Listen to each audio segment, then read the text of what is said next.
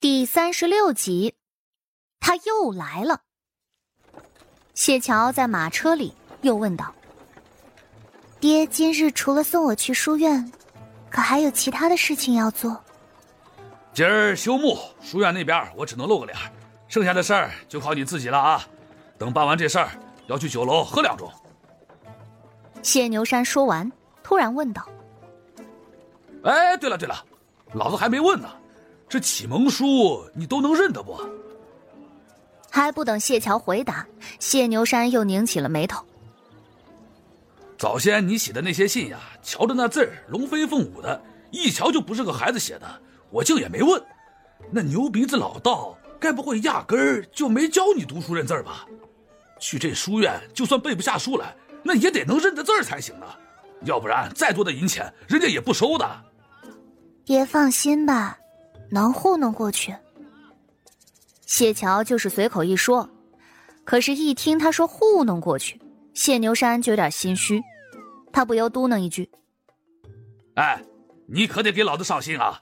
咱家里头三个蠢货都在这京城出了名，你要是再丢人，老子最后的脸皮都没了。”话是这么说，可实际上，他对谢桥也其实没有抱有太大的希望。出了名，这是什么意思？谢牛山厚着脸皮道：“哎呦，你大哥长得那样，竟还看上一个才女，早先呀，竟然还跟踪人家，闹得那家姑娘差点吓死，本来就娶不到媳妇儿，如今更是不可能了。”谢桥十分的惊讶：“不能吧？”谢牛山愁得直挠头。哎，你这一双弟妹呀，哎呀，不提也罢。哎，您还是细说说吧。哎，你弟平怀那臭小子更是不要脸，小小年纪去花楼喝花酒，被花楼里的人扔出来一次，人家还说小小年纪牙都没长齐就想睡女人，滚回家去吧。谢牛山是土匪出身，说话也不知道收敛点儿。外头的车夫听见，都忍不住同情了一下马车里的大小姐。谢桥是真没想到，谢平怀是这么个孩子。早先看到的时候还挺乖巧的呀。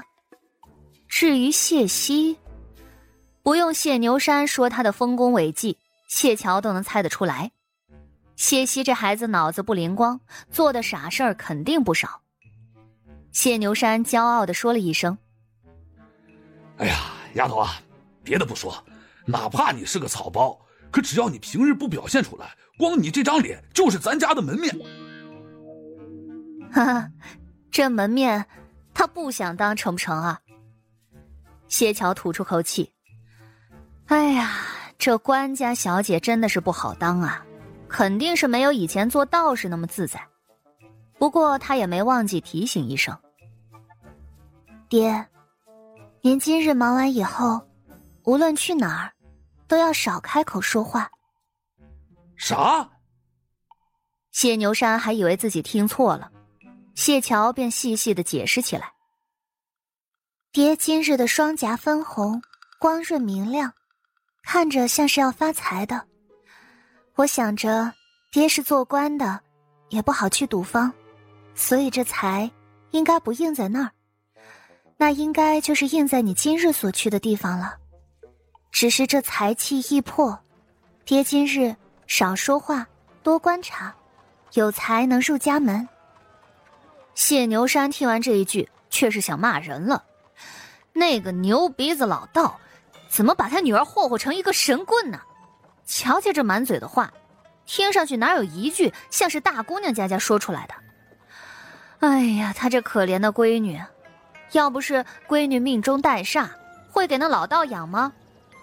要是自己养着，谢牛山怔了怔，也没那个老脸继续往下想了。他也知道自己根本不会养孩子，谢桥要是真落到他手里养大，那养出来的怕是个大罗刹。哎，到了学院少说这种话啊！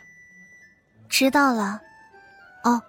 爹，您今日也不知道吃了些什么，嘴巴臭得很，刚才我离您三五丈远都能闻得见了。谢牛山一听，连忙冲自己直哈气，闻个不停。可是闻了半天，也没闻出个味儿来啊。嗯，没有啊。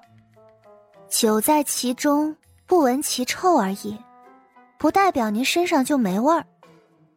谢桥淡淡的说：“谢牛山虽然读书不多，但是他也听懂了，顿时不说话了。哼，他确实好些天都没洗澡了。”过了没多久，皇家书院就到了。谢桥一下车，就被眼前的书院给震撼到。到底是背靠大树好乘凉，这皇家书院大的惊人。书院有好些个侧门，正门只逢大事儿、大年节才开。高高的城墙似乎是隔绝了两个世界一般，这侧门看上去也是极为气派的，门口还有人把守。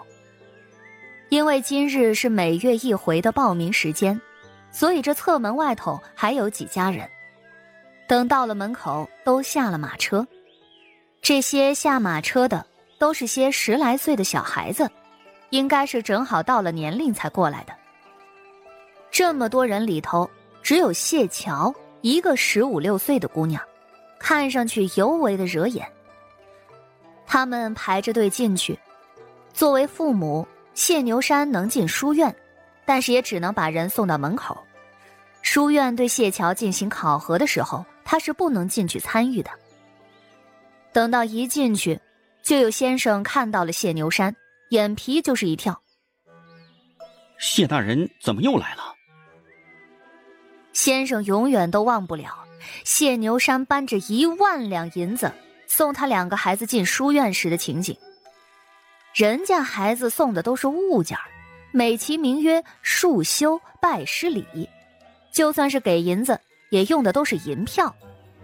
他谢牛山就是不一样。他直接搬了银子出来，甚至还嚷嚷着说自己是给孩子买进来的资格。若是他带来的姑娘合格，那回头想到这儿，那先生脸色都变了。他不是又要看见谢牛山搬银子过来的画面了吧？